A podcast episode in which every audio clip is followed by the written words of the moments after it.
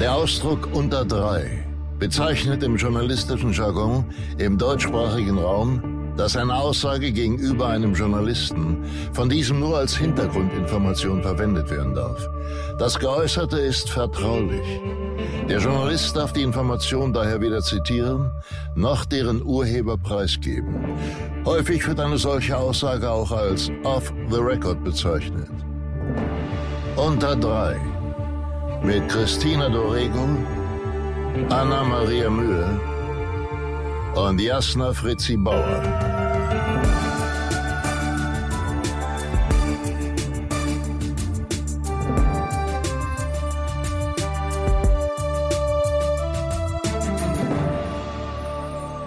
Hallo. Hallo. Hi. Wir sind's wieder. Hallo. Guten Abend oder guten Morgen oder guten Tag. An meiner Seite sitzen Jasna Fritzi Bauer, Christina Christina. Dorego. Und Anna-Maria Mühe. ich finde gut, dass du als Einzige deinen Namen selber gesagt hast. Du egozentrischer Schauspieler. ähm, ja,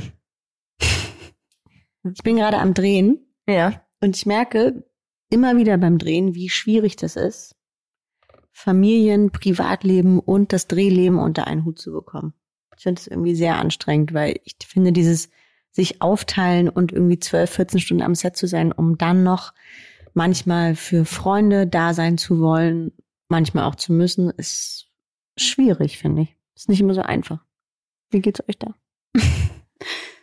Mm. Ich ähm, finde, man kann nicht so einfach erklären, was für eine ähm, Sozialverantwortung man trägt oder was für eine Sozialbelastung man hat. Ich meine, für, ich glaube, wir sind alles drei Menschen, die sich sehr bewusst darüber sind, dass wir uns nicht beschweren, weil wir es schlecht haben, sondern ähm, wir haben es sehr gut. Wir haben einen guten Job, den machen wir gerne, aber viele Leute, die diesen Job beobachten von außen oder den nicht machen, so wie wir, können, glaube ich, nicht nachempfinden, wie es ist, zwölf Stunden mit 40 Leuten zusammen zu sein. Und vor allem, wenn man eine, eine große Rolle hat in den ähm, Filmen oder in den Serien, dass ähm, man eben auch das ganze Team mitführt, sozusagen, ob man will oder nicht. Das meintest du mit sozialer Verantwortung innerhalb eines Teams? Ja. Das ist so, man hat den ganzen Tag Leute um sich rum und muss sich selber auch noch darauf konzentrieren zu spielen. Mal abgesehen davon, dass wir ähm, konsequent an einem Tag vielleicht drei bis zwölf Minuten eines Films ähm, produzieren. Das Schwere ist natürlich auch, dass man als Schauspieler so durchlässig ist, wenn man dann arbeitet und man alles mitbekommt. Alle Wehwehchen, auch alle positiven Neigungen, aber sozusagen alles mitbekommt, was um einen herum passiert. Ja, du meinst, als, ähm, wenn man so sensibel ist? Oh, das war mein Knie. Ja, sensibel und wenn man sich natürlich so aufmacht, ne, für eine Figur. Ach so, Weil ja. man, Mhm. Das meine ich mit durchlässig, also wenn man sich öffnet, weil man sozusagen Sachen zulässt, Ja. die man ja sonst im normalen Leben nicht zulässt, wenn man halt Ja. so, so eine Figur spielt. Das ist dann natürlich auch figurabhängig, ne, wie intensiv die ist. Aber ich finde, es gibt Figuren, die verlangen ganz schön viel von dir ab. Und ähm, dadurch kriegst du automatisch ungefiltert gleich alles mit, was um dich herum passiert. Und ist es für dich gerade so äh, schwer, weil sich die Dinge von außen dann ständig verschieben und verändern und du hast, du bist so fremdbestimmt und das macht es besonders schwer? Das auch. Ich Mhm. finde, man ist auch so gefühlt Eigentum der Produktion, was natürlich auch, ne? auch so ein bisschen so ist. Ja. Also ich kann sozusagen deren Haltung auch verstehen. Aber ich finde es gerade in der Vorbereitung oft schwer, jetzt auch durch diese ganzen Situationen mit Corona-Test machen und irgendwie 72 Stunden vorher schon äh, äh, den negativen äh, Testergebnis dabei haben. Das äh, irgendwie beinhaltet gleich, anstatt den einen Drehtag zu haben, dass du schon drei Tage vorher für die on the road bist. Und das äh, finde ich schwierig, weil es gibt ja trotzdem auch noch eben Privatleben oder ein Familienleben, was man organisiert haben möchte und haben muss. Ich finde, ähm, ähm, zumindest in so Produktionen, wo man irgendwie lange am Stück ist, bleibt ja vom Tag nichts übrig. Also ähm, meine Erfahrung in verschiedenen Situationen, gerade im letzten Jahr, ähm, war so, dass ich äh, von Tür zu Tür, also ab dem Moment, wo ich meine Haustür verlassen habe, bis ich äh, wieder zu Hause war, zum Teil 15 Stunden vergingen, weil die Anfahrt so weit weg war. Mm, und dann bin ich halt nach Hause gekommen, habe geduscht, bin ins Bett gegangen, bin wieder aufgestanden, habe gedreht. Und das war ein sehr langen Zeitraum. Und dann ähm, passiert irgendwie noch das Leben. Meine Oma ist zum Beispiel gestorben. Und dann kannst du nichts, du hast gar keine Kapazität dafür. Und dann kommt man in dieses Funktionieren und, ne, und immer weitermachen. Und wenn ich mir dann noch vorstelle, also da habe ich auch wirklich größten Respekt vor dir, irgendwie mit Kind und Kegel und Kindergeburtstag und irgendwie das alles auch noch irgendwie zu wuppen, finde ich irre anstrengend.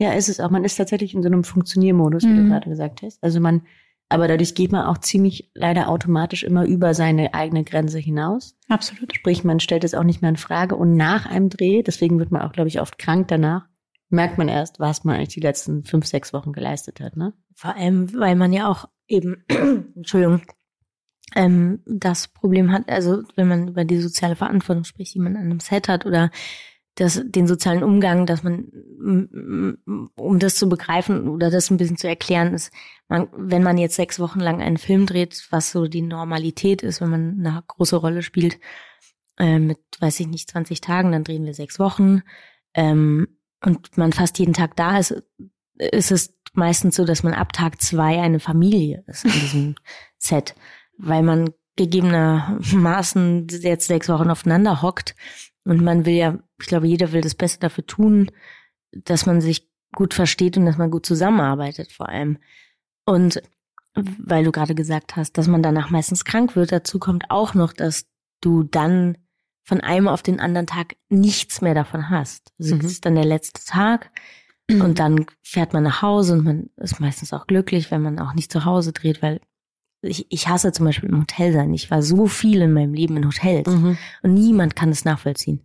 Und jetzt auch, ich war jetzt wieder sechs Wochen in einem Fünf-Sterne-Hotel ich will mich nicht darüber beschweren, aber es ist einfach zum Kotzen, sechs Wochen lang in einem Hotel zu leben. Ja. Es ist nicht mein Zuhause. Ja, und es ist total schön, aber es ist, du kannst nicht wie zu Hause sein. Ja, und deshalb liebe ich so in Berlin drehen, mhm. weil ich abends nach Hause fahren kann. Vor allem ist es ja so, dass ähm, dass wenn man die ganze Zeit äh, im Hotel ist, auch so Sachen wie Abendessen und so, also das ist ja, also abgesehen davon, dass es mega ins Geld geht, du bist nach wie vor immer fremdbestimmt. Du bist es am Set, es wird vorgegeben, wie dein Tag abläuft, dann kommst du ins Hotel, da bist du ja wieder fremdbestimmt und irgendwie ja, kommt man da so raus. Genau, und dir wird Balance. gesagt, wann Mittagessen ist, dir wird gesagt, wann du abgeholt wirst. Das genau. ist alles, klingt erstmal alles wahnsinnig toll, aber wenn das alles wegfällt, wie ist es, wie geht's euch mit ins Loch fallen nach ich, so einem Dreh? Also Habt ich, ihr das noch doll? Ich muss dazu sagen, oh, es Hallo, hat geklingelt. Herzlich willkommen, Anna-Maria Mühe verlässt den Aufnahmeort. Du hast gerade gesagt, wegen der Sache, dass man abgeholt wird, dass man einen Tagesplan hat, wo alles wirklich minutiös draufgeschrieben ist. Ähm, ich, ich war, ich habe, seit ich, also ich bin ein bisschen anders ja eingestiegen als ihr, und seit ich 14 bin, lebe ich von Tagesdisposition im Theater weiterhin gehend dann im Film und war immer fremdbestimmt durch diese Tagespläne, wo mir jemand sagt, dann hast du da und da zu sein, du wirst da und dahin geschickt, dann machst du das und das, dann passiert das und das. Und als ich das erste Mal, nachdem ich gekü also gekündigt wurde oder gekündigt habe, wie auch immer man es sehen möchte.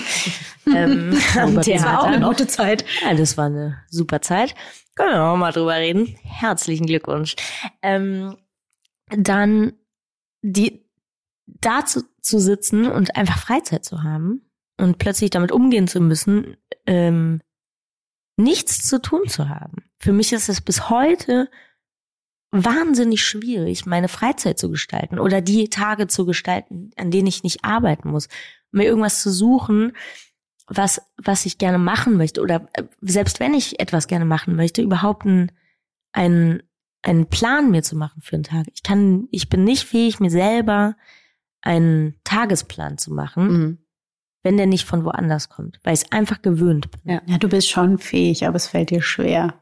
Ja, aber ich kann, ich kann nicht. Ich kann mir nicht aufschreiben, ah, morgen fange ich jetzt um zehn an, dann mache ich zwei Stunden Büro, dann mache ich eine Pause, dann gehe ich spazieren, dann mache ich nochmal zwei Stunden Büro. Das funktioniert nicht. Nee, aber es funktioniert ja trotzdem, weil du kriegst ja eigentlich trotzdem Dinge gebacken und äh, stampfst irgendwelche riesen ähm, Aktionen aus dem, aus dem Boden und Podcasts und äh, Gedichte und all das, was du so auf die Beine stellst, das schaffst du ja trotzdem.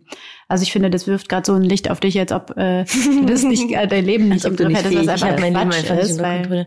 Ja, aber ich finde es super wahnsinnig schwierig, auch immer noch. Es ist halt jetzt es inzwischen auch schon sieben oder acht Jahre bin ich frei. Also ja, es ist anstrengend. Es ist anstrengend, sich selbst zu bestimmen, wenn man immer fremdbestimmt wird.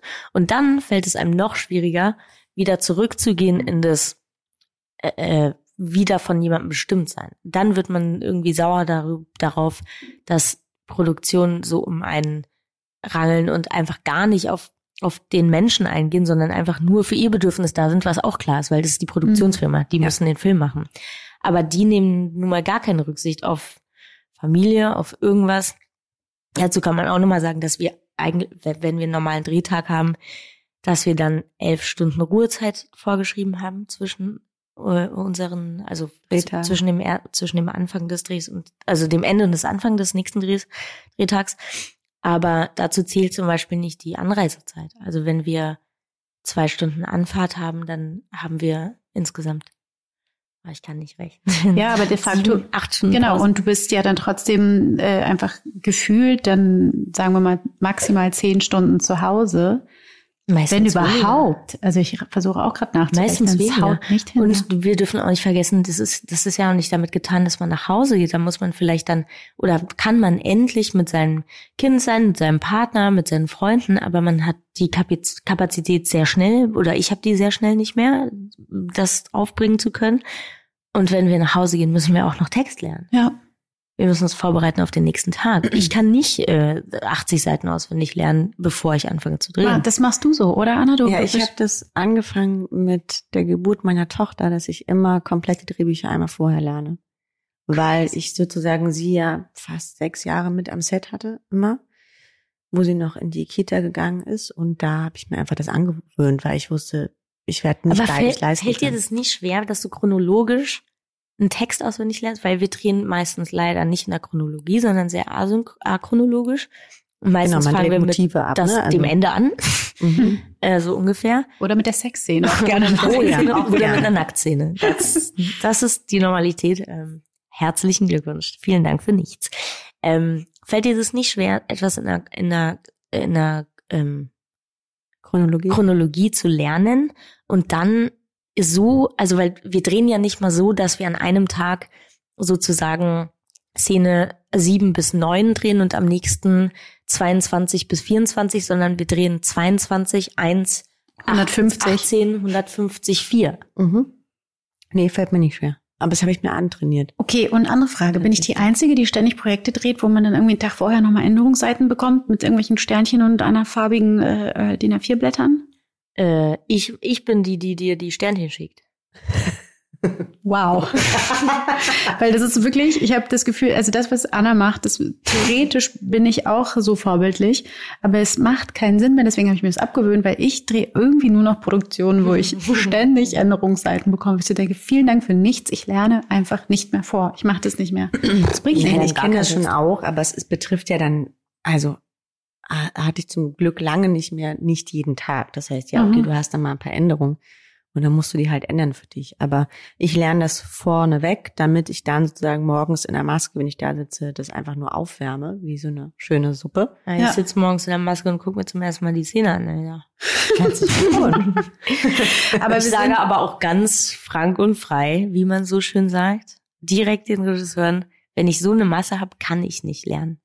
Ich kann das nicht. Ich werde Ja. sagen, was ich werde sagen, was die Szene bedeutet. Aber sag Aber mal, wie hast du das im Theater gemacht? Da hattest du ja Textmassen. Ich habe, glaube ich, noch nie in meinem ganzen Leben einen einzigen Satz richtig gesagt. Aber Okay. wenn ich den Satz falsch sage, werde ich ihn für immer falsch richtig sagen. Und der wird immer, ich, ich mag nicht, wenn Sachen aufgeschrieben sind und die mir nicht aus dem Mund kommen. Ja, das verstehe Aber das geht doch am Theater gar nicht anders. Ja, ich habe jetzt ge- eigentlich immer nur so moderne Stücke gespielt. Deshalb, Ja, ich erinnere mich daran, ich habe einmal mit dir Theatertext gelernt. Das war noch, als ich oh Gott, das war aber auch ätzend, Alter, wirklich. Ähm, da habe ich gedacht, Ätzend. wie soll das bis übermorgen funktionieren? Und dann hast du das äh, fehlerfrei gemacht. Da war ich wirklich, ich war kurz besorgt und dachte, das wird nix. Hab dir aber kein, kein schlechtes Gefühl vermittelt, aber ich war wirklich erstaunt, wie das dann doch. Ich also man muss dazu sagen, muss unter um halt Druck stark hier ins Boot zu holen. Jasna ist die einzigste von uns dreien, die richtig viel Theatererfahrung hat und zwar an richtig großen Häusern, an den bekanntesten wie Burgtheater, Volksbühne und Co. Und richtige Textmassen. Also ich habe mal ein paar Stücke gesehen, eins oder andere an der Volksbühne, ich glaube viereinhalb Stunden. Fünf Stunden war das? Judith hast du gesehen. Ne? Judith, ja. Und das war wirklich. Ähm, Meinst du, ich habe ein einziges Wort richtig gesagt? Naja, das weiß ich noch nicht. Aber dann sage ich Chapeau, liebe tolle Schauspielerin Jasna Fritzi Bauer, weil du hast mir das Gefühl gegeben, dass du jedes Wort aus dem Textbuch das, gesprochen hast. Da muss man dazu ganz kurz auch sagen, das ist auch eine andere Situation, weil das war eine Inszenierung von äh, Frank Kastorf. Das stimmt. Dem damaligen Intendanten der Volksbühne am Rosa-Luxemburg-Platz in Berlin. Und da ist es schon eine sehr stark andere Arbeitsweise, als es sonst üblich ist am Theater, was aber dazu geführt hat, dass ich wieder Bock hatte, Theater zu spielen. Ähm, ich habe auf gar keinen Fall einen einzigen Satz richtig gesagt. Okay, aber dann bist du halt eine tolle Schauspielerin, weil ich als Zuschauerin habe das nicht eine Sekunde angezweifelt. Ich, glaube, ich finde, Anna ist eine sehr kritische Zuschauerin. Die einzige, die da den Satz richtig gesagt hat, war ähm, Birgit Minichmeier. Ja, klar. Und niemand. Die ist auch so toll, oder? Aber Was für eine geile Sau. Dafür muss ich auch sagen, für diesen viereinhalb Stunden Abend oder ja, viereinhalb Stunden, ja. ich, ne, habe ich zehn Tage nur geprobt, weil ich zwischendurch im Urlaub war. Ähm, und ich habe auch heulend in der Kantine gesessen und vor Frank gesessen und gesagt, ich schaffe das nicht, kann das nicht der hat irgendwann zu mir gesagt, Jasna, ich engagiere auch niemanden, wo ich nicht denke, dass er es nicht schafft. Wenn du es jetzt bei der Premiere nicht schaffst, dann schaffst du es halt bei der zweiten oder dritten oder vierten Vorstellung. Und Birgit Münnig-Meyer ist ihr sehr, sehr, sehr, sehr, sehr stark, äh, wo ich ihr sehr stark danke, wo ich auch sehr viel von ihr lernen konnte, was Fleißigkeit und ein bisschen Faulheit äh, wegschieben bitte bedeutet, äh, ist abends mit mir nach Hause gegangen, nachdem wir geprobt haben und hat die ganze Nacht mit mir zu Hause gesessen, mit mir Text gelernt. Geil. Und hat gesagt, ich will, dass du so gut bist wie noch nie zuvor mit mir zusammen. Ist das toll. Und das war richtig schön. Aber die Arbeitsweise bei Frank ist auch sehr hart und sehr anders. Aber das war, ich war wirklich stark verzweifelt. Aber es hat dann stark Spaß gemacht auf jeden Fall. Was war euer allerschlimmster Drehtag in eurem Leben? Puh. Es waren einige. Ey. Also ich überlege, mir fallen gerade nur so einzelne Sachen ein, die an einem Drehtag dann schlimm waren. Aber ich weiß gar nicht, ob ich einen Drehtag habe, der so komplett von morgens bis abends eine Katastrophe ist. Also was ich immer eine Katastrophe finde, ist, wenn man irgendwann das Gefühl hat, dass man an einem Set steht, wo irgendwie groß geschrieben wird, Jugend forscht. Also wo sozusagen, wo es keine Regeln mehr gibt. Plötzlich Produktion ist auch nicht mehr gesehen, Produktionsleiter sowieso nicht mehr erreichbar. Und das Team von A nach B hetzt, jeder eigentlich das macht, was er meint, was richtig ist und am Ende tatsächlich Grütze bei rauskommt. Mm. Was heißt Eiswürfel da ein bisschen. Trinken Gin Tonic, alle anderen haben aufgehört zu trinken gemein. Ähm, ja, ich, ich weiß nicht, geht es euch nicht so, dass ihr angefangen habt, euch zu wehren dagegen? Mhm. Also, weil ich kann darüber nur sagen, ich gab, glaube ich, tausend Drehtage in meinem Leben, wo ich es einfach grässlich fand und ich denke jedes Mal wieder darüber nach, ob ich für diesen Beruf geeignet bin, ob meiner, äh, meines Wesens und meiner Psyche. Also ich habe immer dagegen angekämpft, nicht ähm, sozusagen nicht als zickig oder unangenehm wahrgenommen ja, zu werden auch. und bin natürlich deswegen immer über meine Grenzen gegangen. Ist und über, aber scheißegal. Und jetzt so, auch so seit zwei, drei Jahren, aber da muss ich sagen, da war Anna mir eine gute, hat die mir immer gut ins Gewissen geredet. Ähm, da, hast, da hast du mich sehr unterstützt, da mehr meine Stimme zu finden, weil ich lasse mir auch ehrlich gesagt kaum noch was gefallen. Es geht ja nicht darum, dass man sagt, also grundlegend genau. ist es so, dass Frauen, sobald sie einmal irgendwie ihren Mund aufmachen und sich über etwas veräußern, was sie nicht mögen, sind sie schwierig, Dieven und Zicken. Männer sind wahnsinnig tolle Künstler dann. Aber wir beschweren uns nicht über, ähm, oh mein Gott, ich komme nicht zu viel vor oder mein Wohnwagen ist zu klein, sondern ich habe nicht mal einen Wohnwagen und frage, ob ich vielleicht einen Stuhl bekommen kann. Und so, um so solche sich zu erkämpfen oder sich klar darüber zu werden, was man auch braucht für die Arbeit. Ähm, und den Leuten begreiflich zu machen, und zwar nicht eklig, sondern zu sagen, hör zu, wieder bei dem blöden Stuhl zu landen. Ich brauche den Stuhl, weil ich habe ein Kostüm an. Und ich kann nicht zwölf Stunden stehen. Ja. Und deshalb Und brauche ich ich, den Stuhl. ausruhen. Bitte bring mir einen Stuhl oder bitte besorgt mir einen Stuhl. Und wenn ich es nicht kann, dann besorge ich mir selber einen. Keine Ahnung. Aber solche, solchen Dingen muss man sich, glaube ich, bewusst werden. Genauso was das Reisen angeht. Mir fällt es wahn, ich finde es wahnsinnig anstrengend inzwischen, das ganze Reisen? Reise. Ja, die Reisen ist für mich auch richtig, Ich kann, Reisetage richtig anstrengend. Mhm. Ich habe auch Kostümproben und so. Ich weiß, dass jeder seinen Job macht und ne, ich, ich äh, finde das ganz toll, wenn es äh, äh, gute Kostümbildner gibt, die ihren Job richtig machen und dreimal anproben möchten. Weil man denkt auch manchmal, man könnte es auch ein bisschen kompromieren, so, damit es nicht ganz so ausgebreitet wird, das Ganze, dass man auch eben noch ein bisschen Privatleben hat, bevor man eben dann in die jeweilige Stadt reist und dann halt einfach gefühlt sieben Wochen weg vom Schuss ist. Du machst immer ganz knapp, ne? Du reist so knapp wie möglich an und ab, richtig? Tatsächlich seit ich meine Tochter habe, ja. Mhm. Ja, weil, also das habe ich früher anders gemacht. Da wollte ich immer gerne ein paar Stunden ankommen. Mittlerweile bin ich so, dass es mir reicht, irgendwie zwei Stunden abends im Hotel Mhm. mich da einzurichten. Was aber schon den auch- Tag vorher, oder? Ja, am Tag vorher, das auf jeden Fall. Aber ich muss nicht mittags anreisen, um mich da erstmal im, im Zimmer. Nee, Ja, man ist ja zum Teil, als man das noch tat, innerdeutsch zu fliegen, bin ich ja morgens hin, abends zurückgeflogen und so Späßchen. Also wo man sich noch. heute auch fragt, wie, wie zum Teufel. Hast du gerade gesagt, mach ich immer noch? Ja, mache ich immer noch. Mhm. Aber mehr mit dem Zug heute bestimmt. Nein. Ne?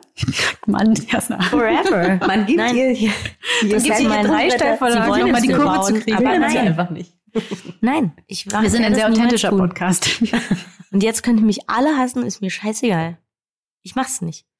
Ja, ich kann ich nicht nach einem Drehtag fünf Stunden im Zug sitzen. Zugfahren macht mich aggressiv. Ich kann es nicht ertragen.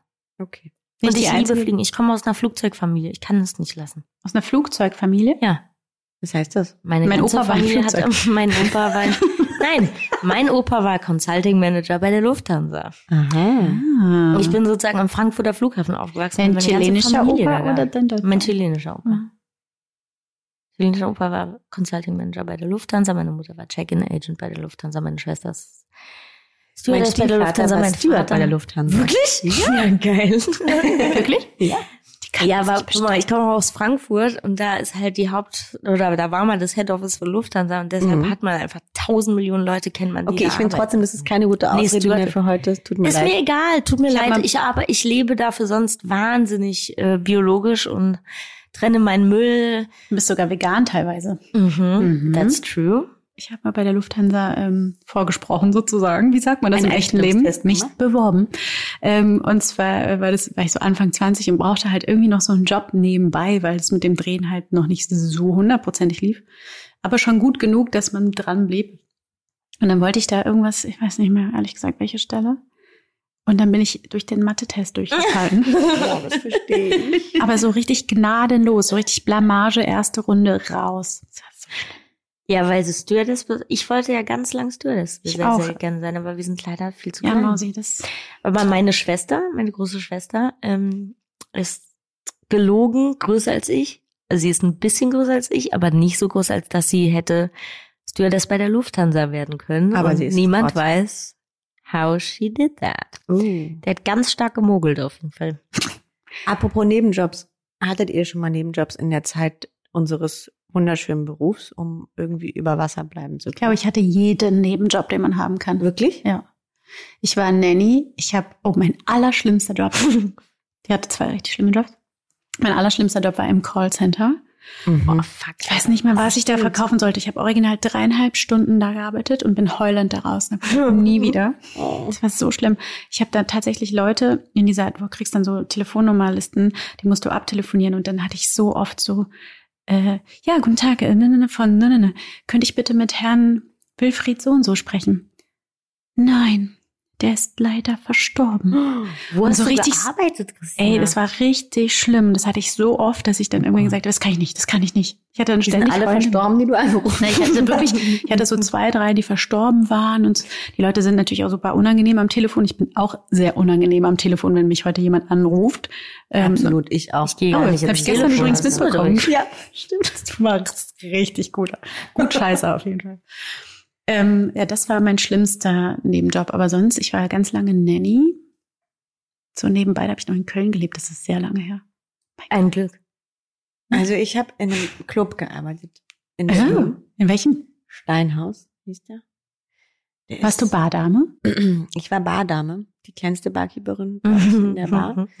und ähm, wurde gerne gesehen, weil wir als äh, ähm, sozusagen Barkeeper auch noch dafür zuständig waren, die Flaschen zwischen den tanzenden Menschen Das einzusammeln. haben wir auch gemacht. Mhm. Und das konnte ich sehr gut, weil ich mich immer einfach irgendwann nur in die Mitte der Tanzfläche gestellt habe mit dem Kasten, ein bisschen getanzt habe und die Männer mir die Flaschen in den Kasten rein.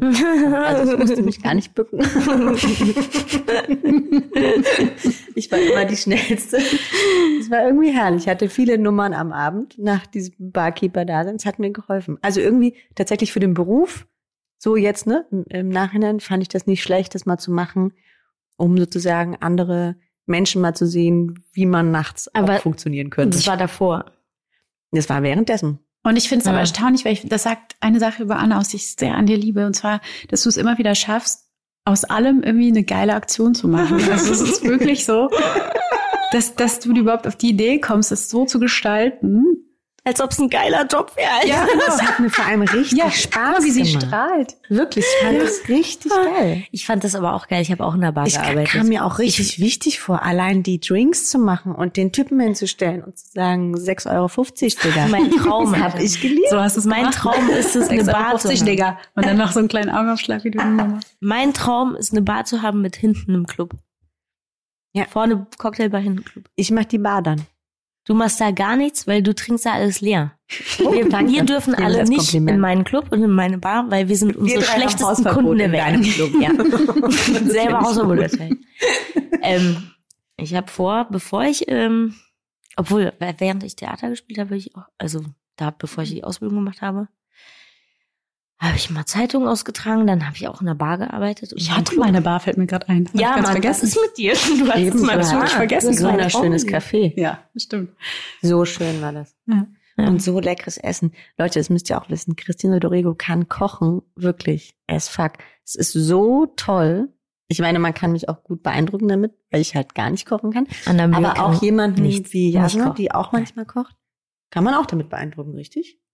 Ja, aber nicht so sehr wie Aber dich, heute warst weil du nicht so kannst beeindruckt. Ich habe heute einen Topf gemacht. Kam nicht so. Ja, aber Ich ich, im Eintopf- Gegensatz zu Frau Mühe koche auch selber viel und Anna halt kann halt Spaghetti Was würdest du deinem Tomatensauce. 20-jährigen Ich heute sagen? Don't just don't. Geil. Okay. Chrissy. Ähm, oh Gott, sind wir so weit. Ähm, mm, es wird schon werden. Ihr macht richtig geile Weisheiten. Okay, ich hau wieder einen raus. Ich sage, wenn du eine Idee hast, dann sei mutig und zieh's durch. Und wenn du einen scheiß Club aufmachen willst, dann mach einen scheiß Club auf. Uh. Aber Mariamel ist die einzige Vernünftige in unserer Runde. Oder vielleicht auch nicht. Naja, Ich die haben gesagt, dass die nicht. erstmal Ich machen Club auf, bist du definitiv nicht die einzige. Vernünftige in dieser Runde. Kann kein Club aufmachen. Nein. Das gonna geht nicht. die. Ich meinte ja auch gar nicht dich, du warst Ja, jetzt halt ja. ein Ideengeber. Ja, also das bedeutet einfach nur, ich, nee, ja, macht einfach, was ihr wollt. ja, ich wollte gerade was ganz Dummes sagen. Okay, ganz schlimm, lassen wir so, ein, so einen hässlichen Wandtattoo-Spruch. Oh, wow. Nee, ähm, also ich sag's mal so, ich würde jetzt gerne noch eine Frage stellen zu diesem Thema. Ja. Hat einer von euch Abitur? Nein. Ich, ich habe sogar mal studiert. Auch Hast das du war stimmt, du hast- ausgebuht, weil sie Abi Ja, hat? Mann. Ich glaube, es hackt. Du hast schon, was toll. hast du studiert? Ich habe erst ähm, warte, spanische Philologie mit Lateinamerikanistik zwei Semester in Hamburg studiert und dann äh, habe ich spanische Philologie mit Latein, nee, mit brasilianisch-portugiesische irgendein Scheiß an der ähm, FU. Ich weiß noch nicht mal, was Philologie Ja, bedeutet. Also hat viel mit. Lesen zu tun und Frau Dorego ist auf jeden Fall die klügste von uns allen. Ja. Kann man mal so festhalten. Nee, nee, ich habe ähm, absolut gar kein Allgemeinwissen äh, Wissen im Gegensatz zu euch tatsächlich. Du liest auch viel mehr als ich. Also ihr, ich habe wirklich einfach nicht so viel Allgemeinbildung im Ja, dafür hast du aber Ich bin bauernschlau. Nee, auf gar keinen Fall bist Nee, du Bauernschlau. also- Wirklich, das ist mir viel zu einfach. Das ist richtig schlimm, dass Nee, du das von dir behauptest. Ich meine, das ist gar nicht so schlimm. Also man kann festhalten, wir haben alle drei eine wahnsinnige emotionale Intelligenz. Darauf können wir uns kann man, einigen. Das kann man, das kann man.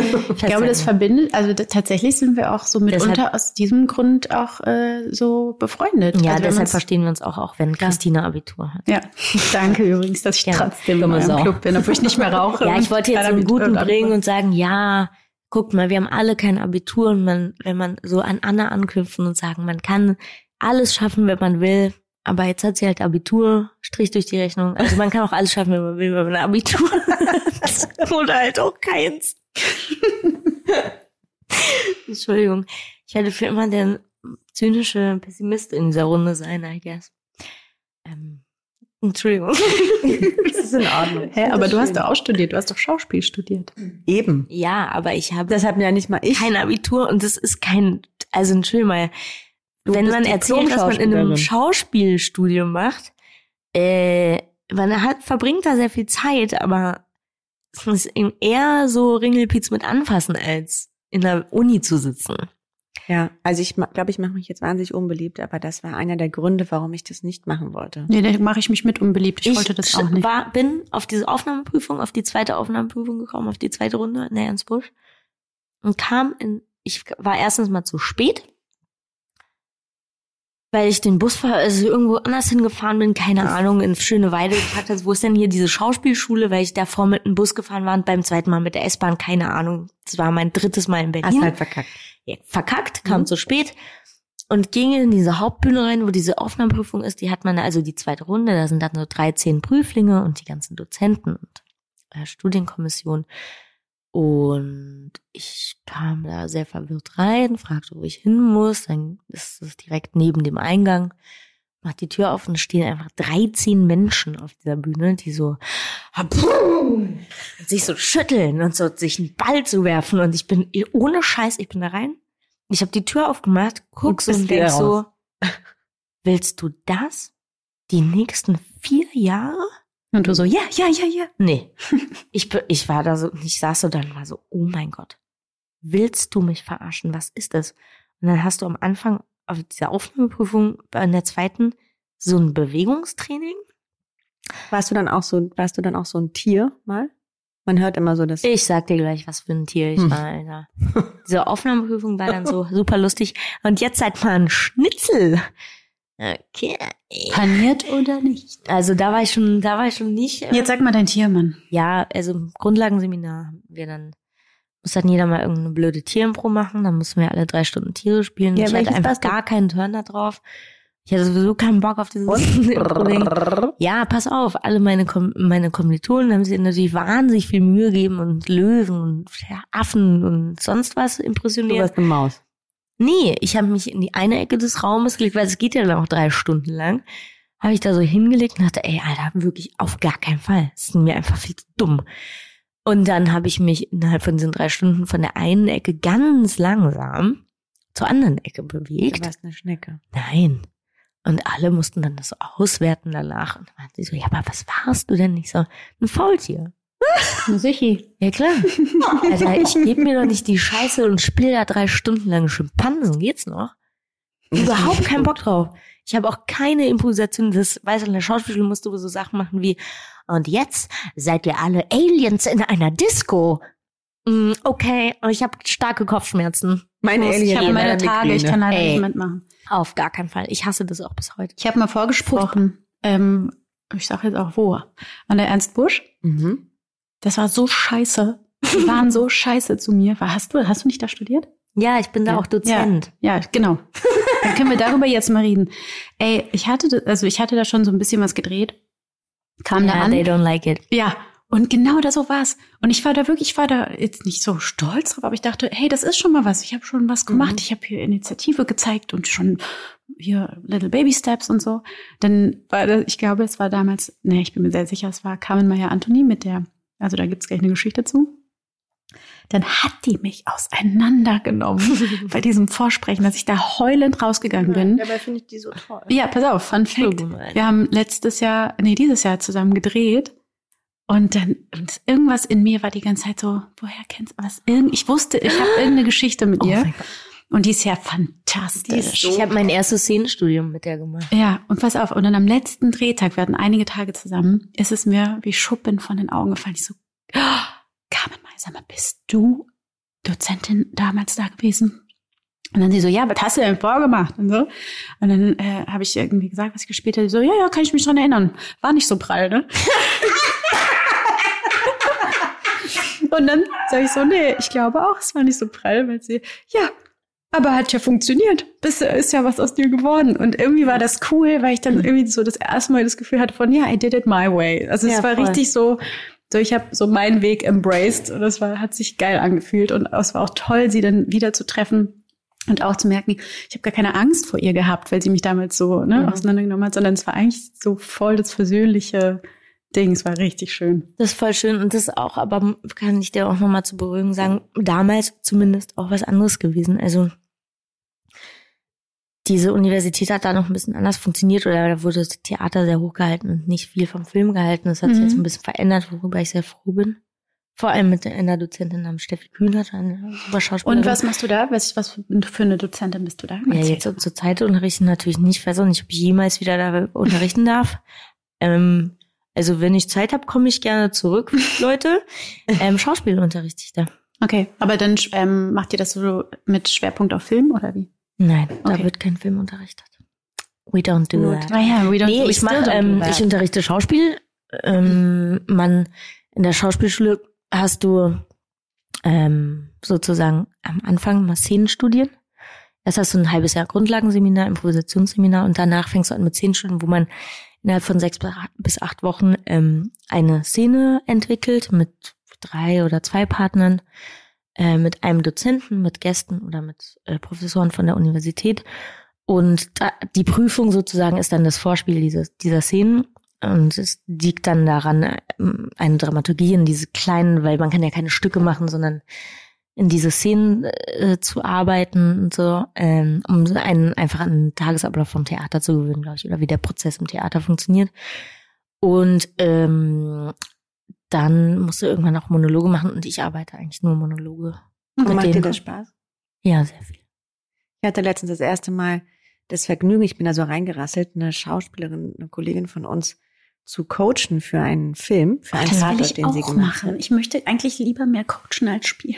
Und das Mhm. war so toll. Ja, Mir hat super. das so Spaß. Ich habe das einfach so ein bisschen blauäugig zugesagt, ehrlich gesagt. Und dachte dann so nach der ersten Stunde, pff, also was mache ich hier eigentlich? Ich weiß ja Mhm. gar nicht, wie es geht. Ja. Aber na klar weiß ich, wie es geht, Mhm. weil ich mich dementsprechend immer vorbereite und das seit 20 Jahren scheinbar auch funktionieren scheint. ähm, aber das hat mir wahnsinnig viel Spaß gemacht. Also so Erfahrung weiterzugeben, Ideen weiterzugeben, weil Ja. es immer geiler ist, zu zweit auf eine Figur zu gucken, auch im besten Falle in verschiedenen Altersklassen und zu gucken, was kann man noch rausholen als nur das, was Ja. da schwarz auf weiß drinsteht. Und so wohlwollend junge Frauen, gerade bei Frauen habe ich dann so Bock, die irgendwie zu bestärken. Ne? Also Ja. man kann da so Voll. viel. Ähm, Und für sich einzustehen, ne? Und zu Genau. sagen, das lässt du mit dem machen, das nicht. Also Genau. das, was man bei sich selber tatsächlich ja oft nicht hinbekommt, äh, ja, aber ich dann die, bei anderen gut hin. man muss den ja, man muss ja mal dann ein Führer werden und sozusagen den bewusst machen, dass man selber das vor zehn Jahren auch nicht gemacht hätte, aber Entschuldigung, lieber jemanden hat, also lieber sag ich es dir jetzt, du musst es ja jetzt auch nicht verinnerlichen und sofort tun, aber dass du schon mal gehört hast. Aber ich hätte ähm, gerne jemanden gehabt, der dann so ganz doll mich an die Hand nimmt und mir das sagt. Also ich hatte natürlich Kollegen und Vorbilder und so, aber ähm, im Nachhinein denke ich, ich hätte gern so eine noch immer noch relativ junge Frau mit sehr viel ähm, Erfahrung gehabt, die sagt so, pass mal auf, du darfst Nein sagen, du musst das nicht so und so machen. Ja, das hatte ich halt immer. Ich habe seit 19 Jahren mache ich Coaching bei einer Frau und die war früher selber Schauspielerin und die hat genau das gemacht. Die hat mir also wirklich ganz einfach Tipps und Tricks an die Hand gegeben und Mhm. gesagt, so geht's, so geht's nicht, achte darauf. Und so, also auch so Sachen wie, achte darauf, dass immer ein Stuntman da ist, ne, dass du geschützt Ja. bist oder so. Macht man halt selber nicht Ja, Ja, das ist auch voll interessant für mich beim Arbeiten in der Uni, weil ich lade meine Studenten erstmal schön zu mir nach Hause ein. Und dann mach ich erstmal einen Ähm, Drink. Füll die erstmal schön ab. Tatsächlich meistens. Ähm, aber ich mache, also ich lade die ein oder zum Essen, weil ich denen erklären will, wie ich arbeite. Und dass ich auch nicht weiß, wie es richtig geht. Und dass wir zusammen was machen. Ja, dass Und dass ich was den- entwickeln muss. Genau, dass ich denen Tipps geben kann, dass sie mir mich auch in die Grenzen weisen müssen, wenn ich zu übergriffig bin, weil Mhm. ich zum Beispiel wollte, das auch ausprobieren zu unterrichten, weil ich mir nicht im Klaren darüber war, ob ich etwas ähm, beschreiben kann, wie ich etwas gerne gespielt haben möchte Mhm. oder wie ich denke, wie es dir hilft oder was du mal Mhm. ausprobieren kannst. Ohne es vorzuspielen. Mhm. Und ich sag meinen Studenten immer ganz klar, wenn ich, wenn es euch zu viel ist, dass ich das vorspiele, dann hört auf und ich will auch nicht, dass ihr das so spielt, wie ich es euch vorspiele. Dann bin ich, dann habe ich nur keine Worte dafür. Mhm. Und es gibt sehr tolle, die das wahnsinnig toll begreifen. Und manche nicht. Es ist aber auch nicht so schlimm. Ja, aber dann gibt's jemand anderes, der die Ja. dann äh, besser Beziehungsweise dann haben wir, dann versuchen wir was anderes Mhm. miteinander. Oder ich sag dann auch, wenn ihr keinen Bock mehr habt auf mich, dann, dann lassen wir es. Wie wichtig Ja. sind für euch ähm, Idole im Job? Also wie sehr orientiert ihr euch an Leuten, den, die ihr toll findet?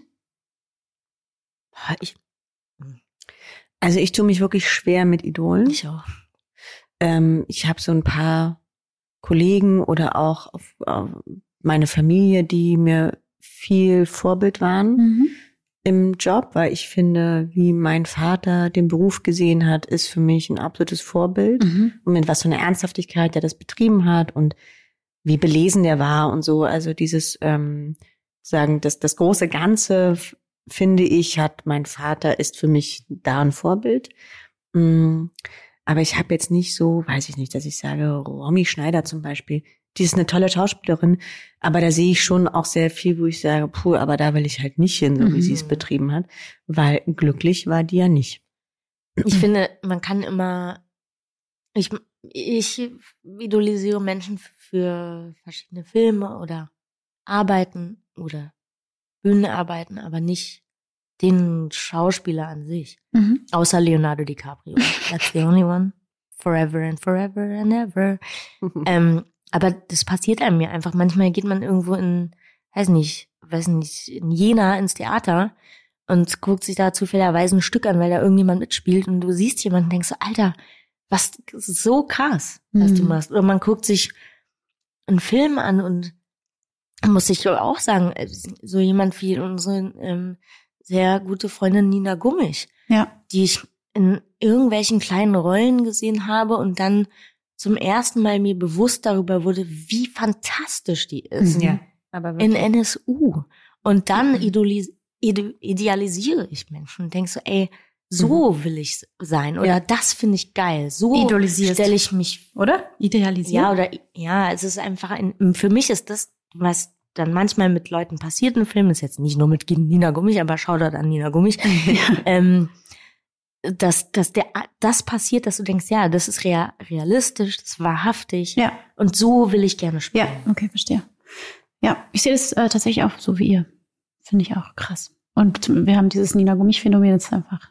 Es ist einfach so schön, wenn du jemanden entdeckst und dann wieder entdeckst und wieder und jedes Mal Ja. denkst so, pff, Ja, und Ja. wenn man jetzt sozusagen, wo wir jetzt gerade bei ihr sind, wenn man jetzt sieht, was die alles für geile Hauptrollen spielen Ja. und man nur so denkt, yes. yes, Ja, für so jemand freut man sich Endlich habt ihr es kapiert da draußen. Die hat es verdient. Voll geil. Das ist genau wie wir alle drei hier sitzen und irgendjemand, wir alle vier zum Casting gehen und einer von uns kriegt die Rolle, dann ist man vielleicht ein bisschen traurig, wenn man Bock hat, darauf hatte. Ja. Aber niemandem anderen gönnt man es mehr als jemandem, den man toll findet, den man Absolut. bewundert. Ich bewundere Menschen für das, was sie können und machen und dafür bewundere ich auch jeden einzelnen von euch beiden, weil wir alle verschieden sind. wir hatten das tatsächlich auch schon. Jasna und ich hatten schon, haben schon konkurriert. Ja. Ähm, Nur Anna nicht, weil die blond ist, aber ja, stimmt. Und weil wir sowieso derselbe Typ Weil wir sind, sehr klein und braunhaarig sind. Ja, that's the stereotype in film. Nein, aber ich meine, ich will lieber, dass jemand, den ich toll finde, meine Rolle kriegt, als irgendjemand, den ich nicht mag. Also nicht Ja. nicht mag, aber den ich nicht gut finde. Ja, Und ich bin jemand, der sehr hart ist. Ja. Und das bedeutet nicht, dass ich den Menschen nicht mag. Nee, da geht's dann wirklich rein nur um das Professionelle, um das ja, oder um das Ergebnis. Um die Professionalität, um das Ergebnis. Es gibt auch Leute, es geht auch um Leute, die im, in dem einen Film finde ich sie zum Kotzen und im nächsten Film finde ich sie fantastisch, weil sie sie weiterentwickcht haben, weil man Mhm. sieht, dass sie an sich gearbeitet haben. Mhm. Und dann finde ich es irgendwie schön. Dann kann ich dem auch immer alles gönnen. Also ich weiß nicht. Geil, das war voll die, voll die äh, Jobfolge. Ja. Stimmt. Ah, das wird gut. nicht immer so sein, Leute. Nee. Keine Angst. Aber manchmal. Manchmal schon. Nee, aber ähm, Ich finde es voll gut, äh, weil man, weil ja, ich habe heute sehr viel über euch erfahren auch. hm, weil wir reden tatsächlich echt selten über unseren Job. Na gut. Okay, gibt es eine Gerüchteküche heute?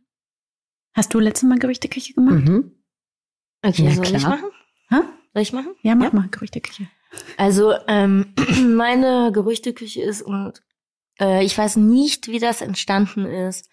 Irgendwann wurde, in- ich glaube, in einer Berliner Tageszeitung über mich geschrieben, dass ich das Enfant terrible der deutschen Filmbranche bin. Und dieses Gerücht hält sich stark seitdem. Ähm, wenn man mich kennt, weiß man, dass ich sehr zuvorkommend zurückhaltend und eher verschüchtert als Mhm. das Enfant Mhm. terrible der Filmbranche bin.